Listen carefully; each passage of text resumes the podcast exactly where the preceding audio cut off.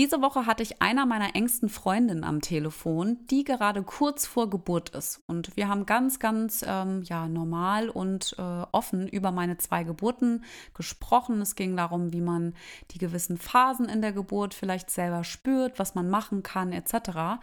Und dabei ist mir ein Satz äh, ja, rausgerutscht, über den ich jetzt in den letzten Tagen ja mehrfach nachdenken musste. Und zwar habe ich meiner Freundin gesagt, dass sie, wenn das Baby geboren ist und das erste Mal dieses Baby auf dem Bauch, auf der Brust haben wird, dass einfach ein absoluter Liebesrausch vorhanden sein wird, der sie durchströmt und sie wird auch dieses Gefühl niemals vergessen, wenn sie vielleicht ihr Baby zum ersten Mal anfasst oder spüren kann, es atmen sieht, es weint.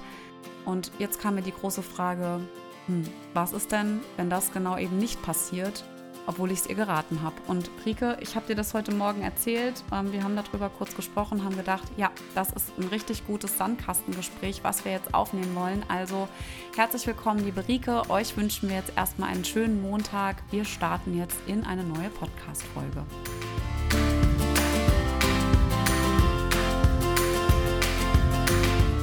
Hallo und herzlich willkommen beim Mama Academy Podcast, deinem Podcast für ein ganzheitlich gesundes und erfülltes Mama-Leben. Wir sind Rike, Katharina und Nicole, eine Ärztin, zwei Mamas und drei Yogalehrerinnen. Zusammen möchten wir dich mit unserem Wissen aus dem Bereich Medizin, Yoga, Coaching und Ernährung bei der größten Transformation deines Lebens unterstützen. Als Mamas und Frauen ist es unser Herzensprojekt, dich in deine volle Kraft zu bringen.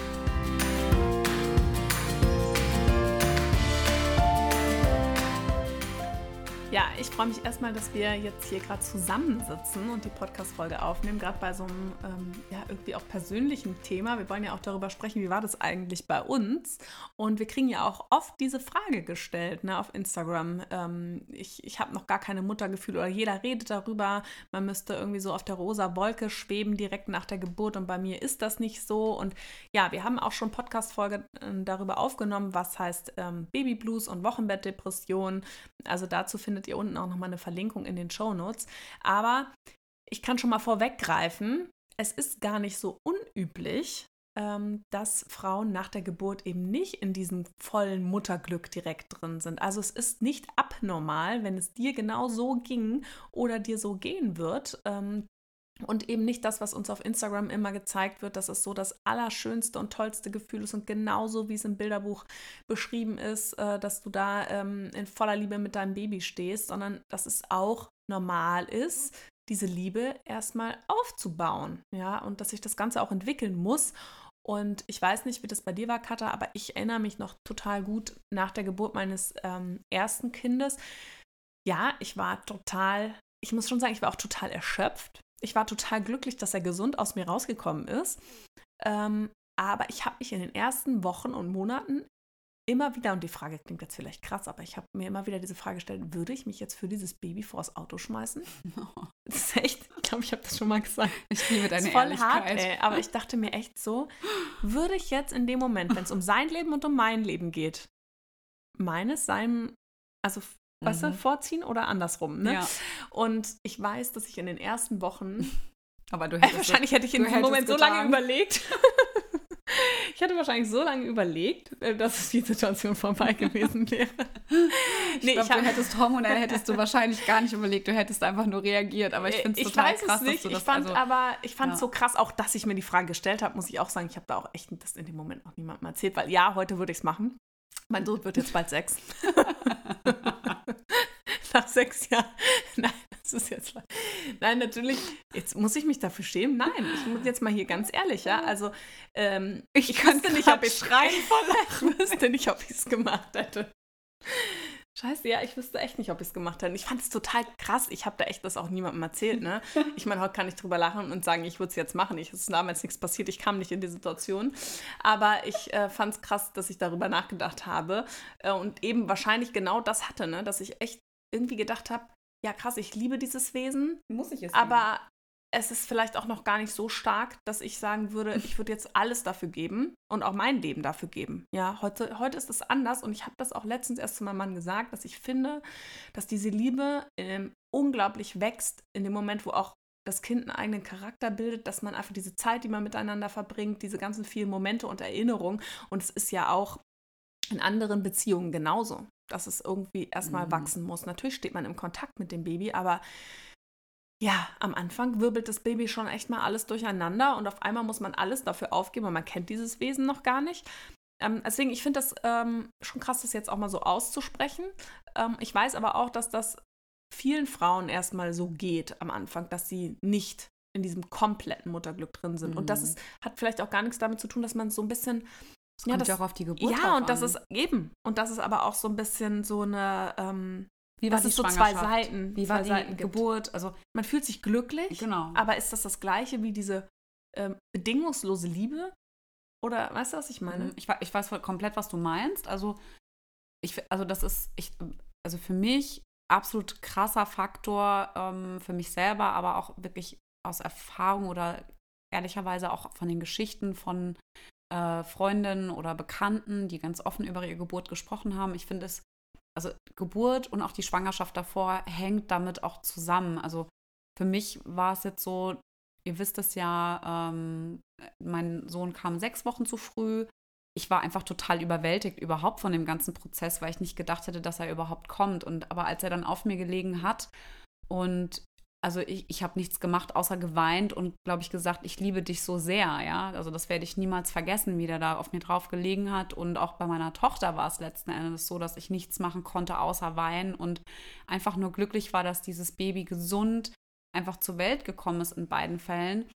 Bei mir war es zum Beispiel so, dass ich einfach extrem immer Angst hatte, dass sie aufhören zu atmen. Ja, also beim Kleinen sowieso, der ist dann ja immer an Kabeln auch gewesen, da auch danach der Geburt. Also der war ja nicht wirklich dann bei mir, sodass ich ihn die ganze Zeit habe auf mir liegen lassen können, wie jetzt mit der Kleinen letztes Jahr im Sommer.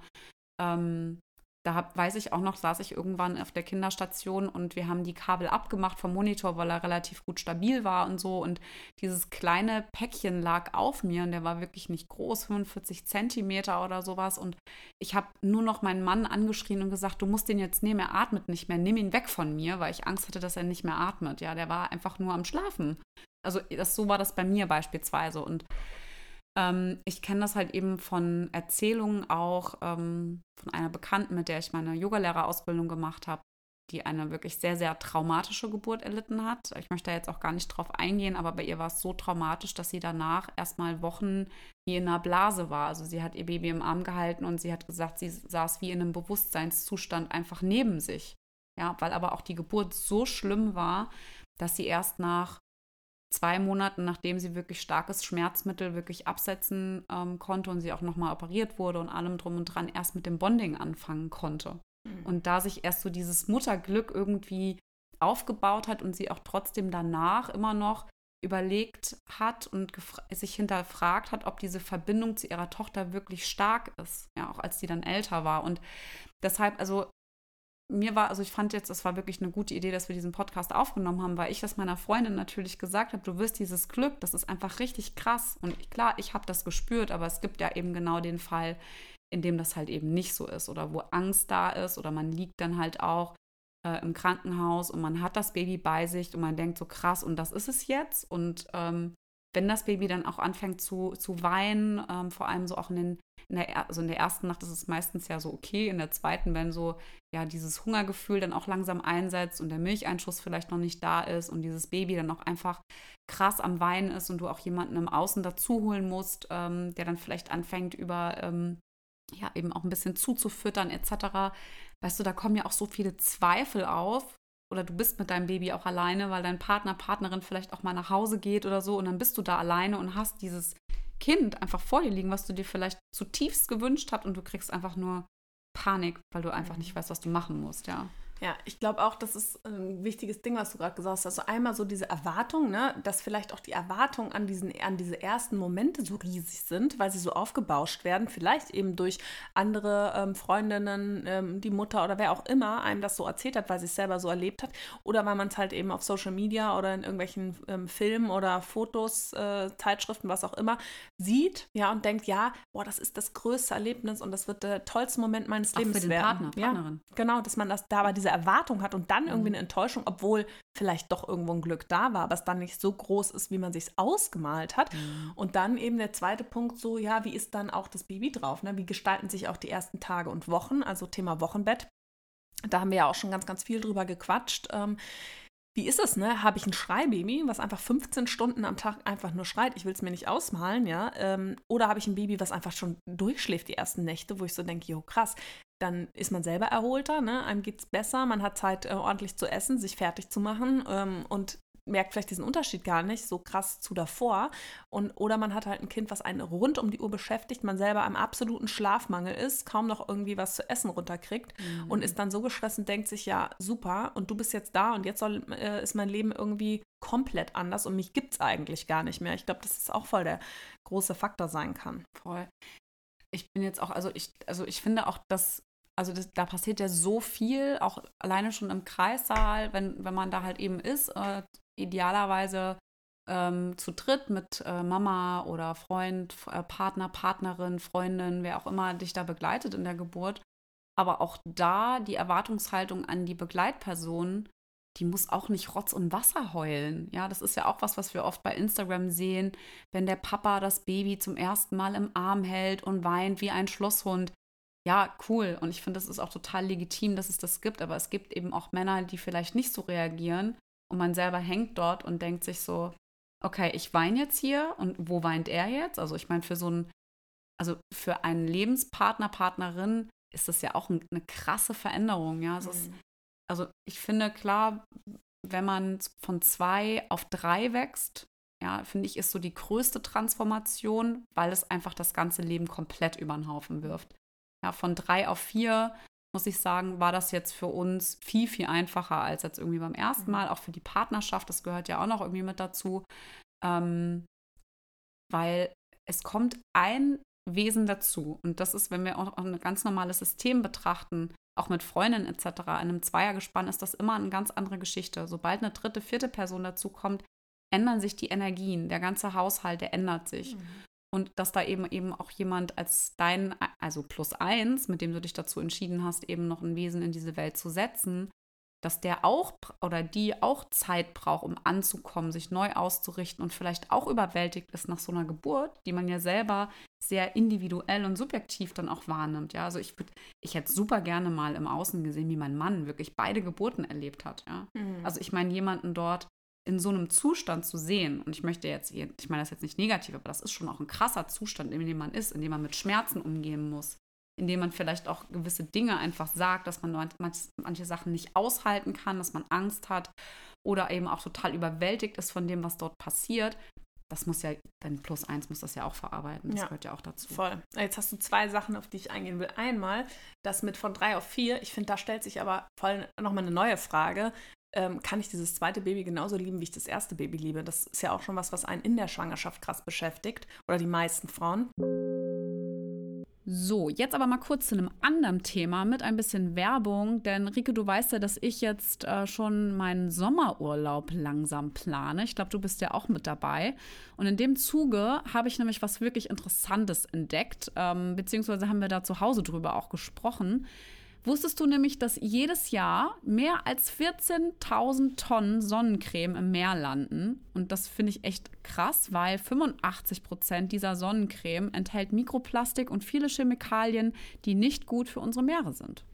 Ja, das ist schon echt krass, wenn man sich das mal auf der Zunge zergehen lässt, wie viel das eigentlich ist. Und ich habe das ähm, tatsächlich auch schon mitbekommen und deshalb bin ich super froh, dass ich Naiv entdeckt habe. Naiv produziert nämlich hochwertige Baby- und Kinderprodukte Produkte in Holland. Unter anderem auch richtig gute mineralische Sonnenschutzprodukte. Die sind nämlich nicht nur super für unsere Kleinen, sondern auch wesentlich weniger schädlich für unseren Planeten. Die Sonnencreme von Naiv schützt die empfindliche Baby- und Kinderhaut effektiv vor UVB und UVA-Strahlen und ist dabei sogar korallenfreundlich. Hm, das klingt auf jeden Fall richtig gut.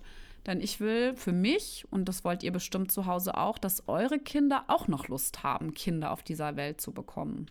Absolut. Und deswegen ist es nämlich auch nicht naiv zu glauben, dass man auf Mikroplastik hm. in der Sonnencreme verzichten kann, denn naiv macht ja genau das vor.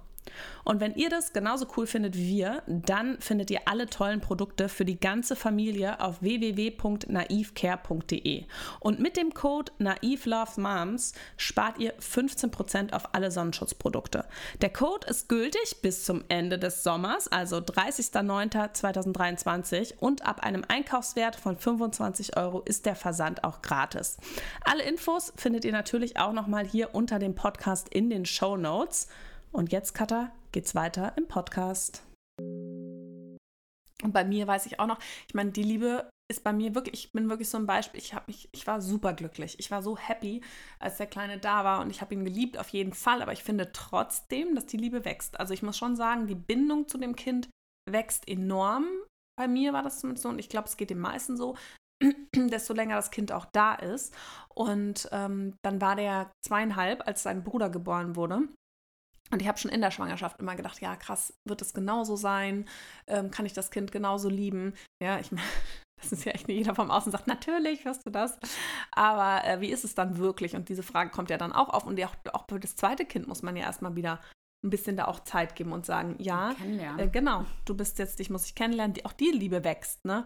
Und das ist so ein Punkt, finde ich. Und mit dem, ähm, mit dem Partner oder der Partnerin auch ein ganz großes Thema. Und da kann ich auch sagen, bei uns, also für einen Mann ist es ja einmal so, der lebt ja die Schwangerschaft schon mal ganz anders. Ja, das heißt, der baut ja da noch gar nicht so eine innige Verbindung auf, weil es ist wahrscheinlich auch super surreal. Man sieht den Bauch, der wächst. Ja, man mhm. sieht vielleicht, wenn man Glück hat, mal irgendwie, dass eine Delle im Bauch entsteht oder wenn man die Hand drauf hält, kriegt man einen Kick ab. Aber es ist ja eine ganz andere Beziehung nochmal, als die Mutter hat.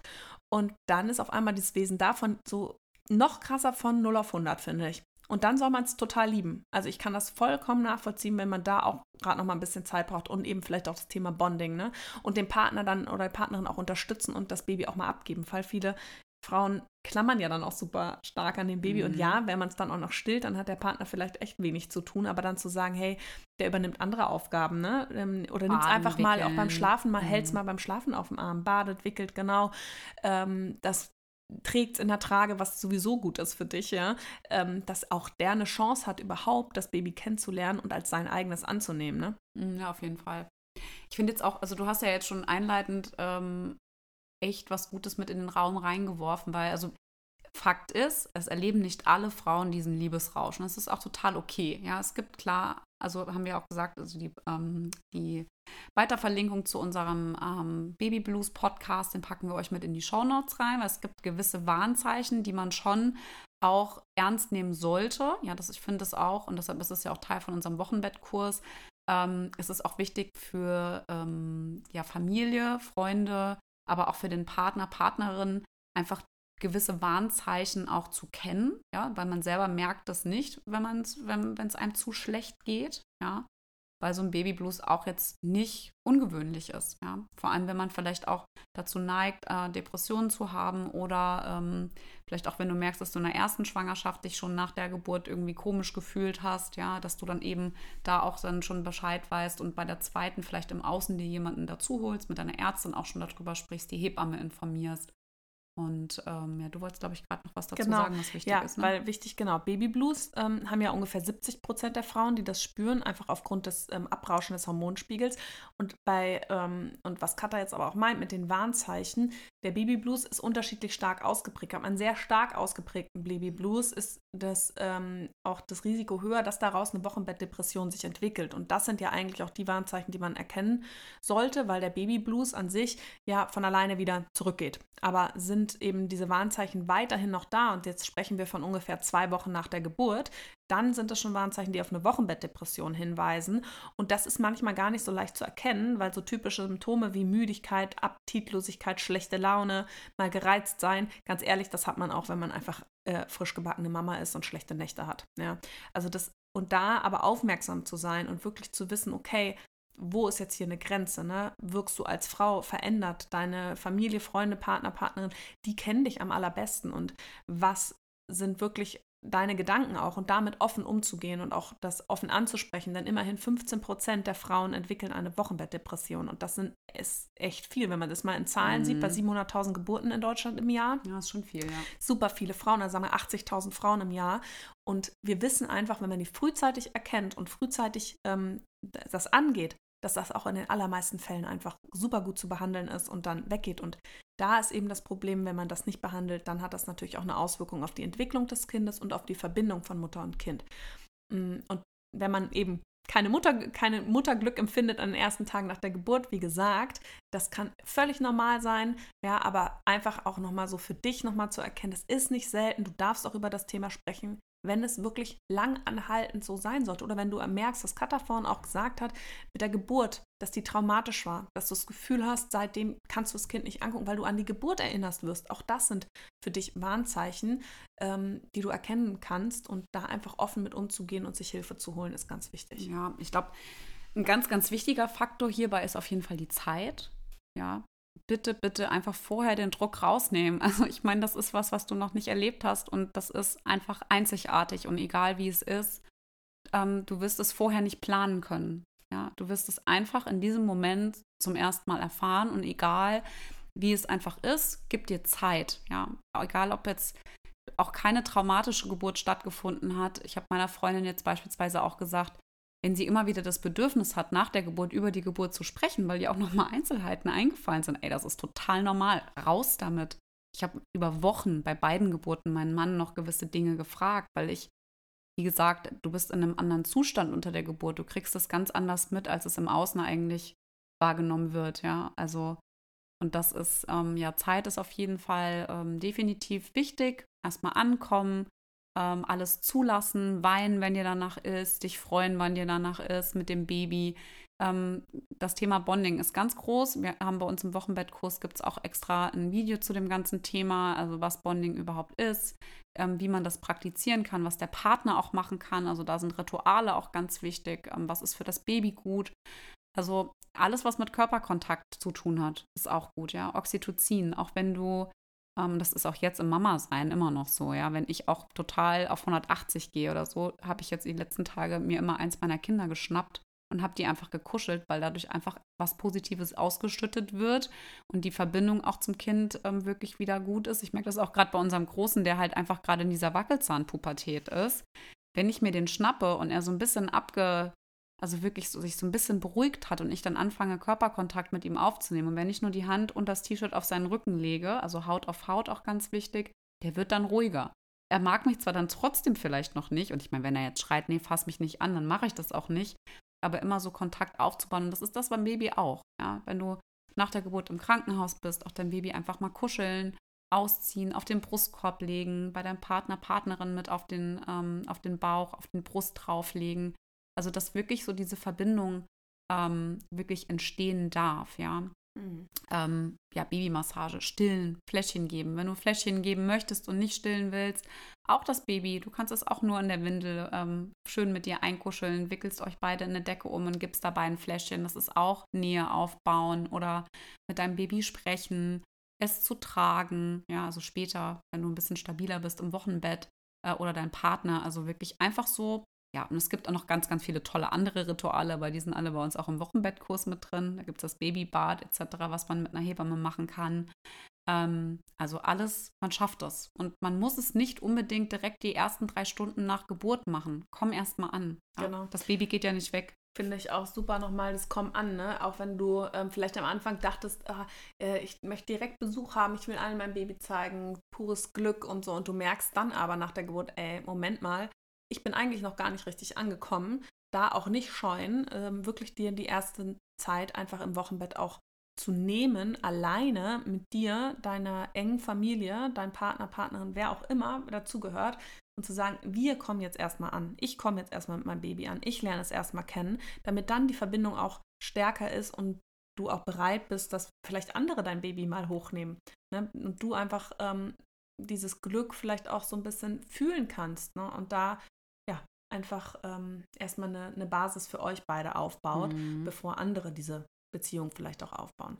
Ich glaube, abschließend äh, fällt mir was ein, ähm, was du in dem Live mit deiner lieben und guten alten Schul- und äh, Lebensfreundin Rihanna äh, mal, ähm, was sie mal gesagt hat, das ist bei mir nach der Geburt nämlich tatsächlich richtig krass hängen geblieben, ist, dass wir, also alles das, was passiert ist, und das ist ja auch total logisch, wir können es nicht mehr ändern. Wir müssen es nicht die ganze Zeit zerdenken, Ähm, es hat mir damals übrigens sehr geholfen. Also Rihanna, wenn du zuhörst, du hast mir da äh, sehr mitgeholfen mit diesen Worten, weil ich auch mir meine zweite Geburt vielleicht etwas anders gewünscht hätte in den Geburtspositionen und danach ganz lange überlegt habe, wie doof es eigentlich war, dass es nicht funktionierte, was totaler Blödsinn ist.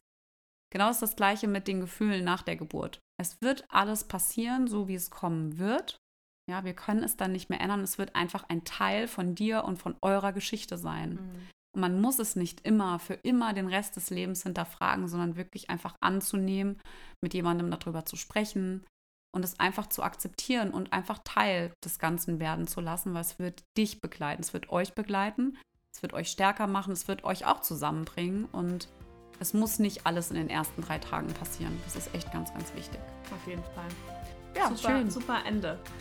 Ja, also Katharina hat schon gesagt, wir haben einen Wochenbett-Online-Kurs. Also wenn du jetzt gerade noch am Ende deiner Schwangerschaft stehst oder ganz am Anfang deines Wochenbettes, dann schau dir den Kurs auf jeden Fall an. Du findest dort ganz viel Aufklärungsvideos, auch nochmal über das Thema Ernährung in der Stillzeit oder nach der Geburt, ähm, wie sich dein Körper verändert verändert und Katharina steigt mit dir in die Rückbildung ein. Und einer unserer liebsten Boni ist natürlich auch nochmal dieses Video für deine enge Familie und deine Partnerin, Partner. Ähm, was bedeutet eigentlich das Wochenbett und worauf sollten die vielleicht auch achten? Also wenn dich das Ganze interessiert, findest du auch hier den Link dazu in den Show Notes. Und ansonsten, wenn dir unsere Podcast-Folge gefallen hat, wenn dir unser Podcast insgesamt gefällt, dann freuen wir uns immer über eine positive Bewertung. Das Ganze funktioniert bei Apple iTunes oder bei Spotify. Kostet dich fünf Sekunden deiner Zeit und du machst uns damit eine Riesenfreude.